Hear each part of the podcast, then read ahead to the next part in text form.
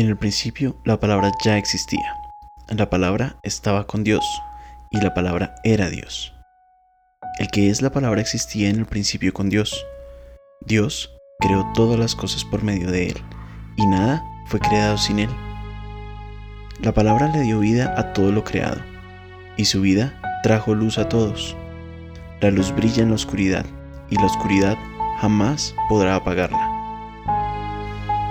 Dios envió a un hombre llamado Juan el Bautista para que contara acerca de la luz, a fin de que todos creyeran por su testimonio. Juan no era la luz, era solo un testigo para hablar de la luz.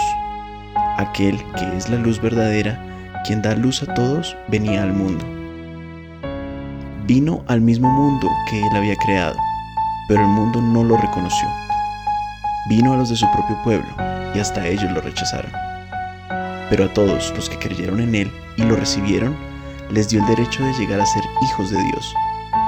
Ellos nacen de nuevo, no mediante un nacimiento físico como resultado de la pasión o de la iniciativa humana, sino por medio de un nacimiento que proviene de Dios. Entonces la palabra se hizo hombre y vino a vivir entre nosotros. Estaba lleno de amor inagotable y fidelidad, y hemos visto su gloria, la gloria del único Hijo del Padre Juan dio testimonio de él cuando clamó a las multitudes. A él me refería yo cuando decía, alguien viene después de mí que es muy superior a mí, porque existe desde mucho antes que yo.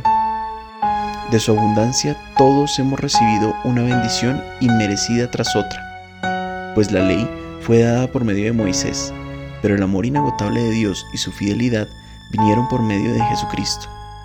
Nadie ha visto jamás a Dios, pero el único que es Dios está íntimamente ligado al Padre.